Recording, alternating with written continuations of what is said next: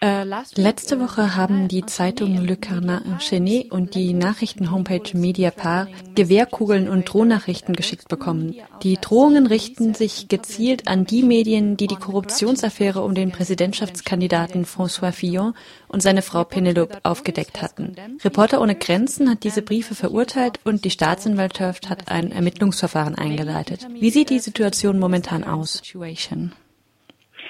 So the current situation is that there is not only the Canard enchaîné and Mediapart. Die aktuelle Situation sieht so aus, dass nicht nur Le Canard enchaîné und Mediapart, sondern am Dienstag, den 11.04. auch eine weitere Zeitung den gleichen Drohbrief erhalten hat. Mit dem Journal de Dimanche, einer Sonntagszeitung, wurden nun also drei Zeitungen in Frankreich auf die gleiche Art gedroht. Zurzeit laufen also strafrechtliche strafrechtliche Ermittlungen in dieser Sache, aber wir haben noch keine neuen Informationen. Wie Sie bereits gesagt haben, wurden drei unabhängige RichterInnen, die die Causa Fillon untersuchen, ebenfalls bedroht. Wir sind natürlich sehr an der ganzen Sache interessiert, denn es gibt offensichtliche Verbindungen zur Kampagne von François Fillon. We of course uh, are very much uh, um, uh, interested in all this because uh, obviously uh, there are links uh, with the Fillon campaign. Die Briefe enthielten konkrete Drohungen gegen Journalistinnen und Richterinnen. Ihnen wurde vorgeworfen, zusammenzuarbeiten, um François Fillon zu stürzen. Wie waren die Reaktionen darauf in den französischen Medien und aus der Politik? Um, there was a very huge support uh, from the French press and French uh, journalists. Es gab sehr große Unterstützung von der französischen Presse und von JournalistInnen direkt nach dem Bekanntwerden der Drohungen. Es ist sehr ungewöhnlich in Frankreich, dass solche Dinge passieren. Aber der Kontext ist im Moment auch sehr speziell. Es ist eine sehr ungewöhnliche Kampagne und das Arbeitsklima für JournalistInnen ist ziemlich schlecht. Es ist das erste Mal, dass wir so eine Kampagne sehen. Und auch Reporter ohne Grenzen bekommt das erste Mal so viele Beschwerden von JournalistInnen, die angegriffen, attackiert, beleidigt und eingeschüchtert werden. Die Atmosphäre ist also ziemlich bedrückend und wir nehmen diese Entwicklung sehr ernst. Wie Reporter ohne Grenzen schon vor einiger Zeit berichtet hat, mehren sich die verbalen und physischen Attacken gegen JournalistInnen seit einigen Wochen. Das Ganze hat eine neue Stufe erreicht.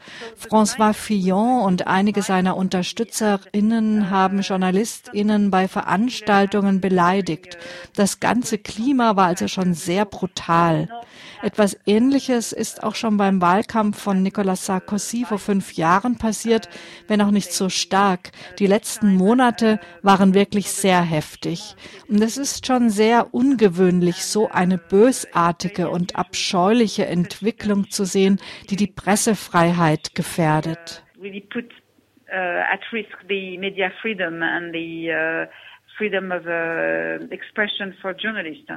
You have uh, mentioned that it was mainly François Fillon's campaign and Sie haben gesagt, dass es vor allem François Fillon und sein Wahlkampfteam und vor fünf Jahren das von Nicolas Sarkozy war, das für dieses brutale Klima verantwortlich ist. Wie erklären Sie sich, dass vor allem die konservative Partei sich dabei so hervortut? Reasoning behind uh, the Conservative Party um, creating that sort of tension? Well, it's clear that these uh, newspapers that were targeted were those who revealed naja, die Zeitungen, die jetzt angegriffen wurden, sind natürlich diejenigen, die zuerst über Penelope Gate berichtet haben. Also die Geschichte, dass François Fillon seiner Frau Penelope über Jahre als Assistentin angestellt hatte. Sie wurden also sicher deshalb angegriffen, weil sie über diese Story berichtet hatten. Aber Journalistinnen haben sich in Frankreich auch daran gewöhnen müssen, dass sie auf Veranstaltungen des Front National attackiert werden. Das ist in der Vergangenheit immer wieder passiert und jede und jeder Journalistin weiß das auch, wenn er oder sie über den Front National berichtet. Vor allem am 1. Mai, wenn Marine Le Pen eine Demonstration veranstaltet, bekommen JournalistInnen dort während der Berichterstattung Probleme. Aber die Häufigkeit und die Brutalität der Angriffe, wie sie in letzter Zeit immer bei Fillon-Veranstaltungen passieren, haben schon eine neue Qualität. Das sehen wir vor allem seit Januar, als öffentlich wurde, dass Fillon seine eigene Frau beschäftigt hat. Aber so haben wir das nicht erwartet. Solche Drohungen sind sehr ungewöhnlich in Frankreich.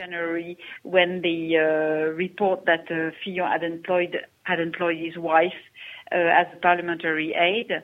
Uh, clearly, uh, it, it made a real change, but we could not expect uh, uh, such threats. It's very mm -hmm. unusual in France. Mm -hmm. Abgesehen davon, dass sich die französische Presse hinter die JournalistInnen gestellt hat, die jetzt bedroht wurden, wie hat sich dieses veränderte Klima, das Sie gerade beschrieben haben, auf die Berichterstattung über den Wahlkampf insgesamt ausgewirkt? Of the presidential campaign in general? I don't think that uh, any journalist ever uh, self-censor uh, themselves uh, for uh, in their coverage of a ich denke nicht, dass irgendeine Journalistin jetzt anfängt, sich selbst deshalb zu zensieren bei ihrer Berichterstattung über Fillon-Veranstaltungen. Aber natürlich hat sich etwas verändert.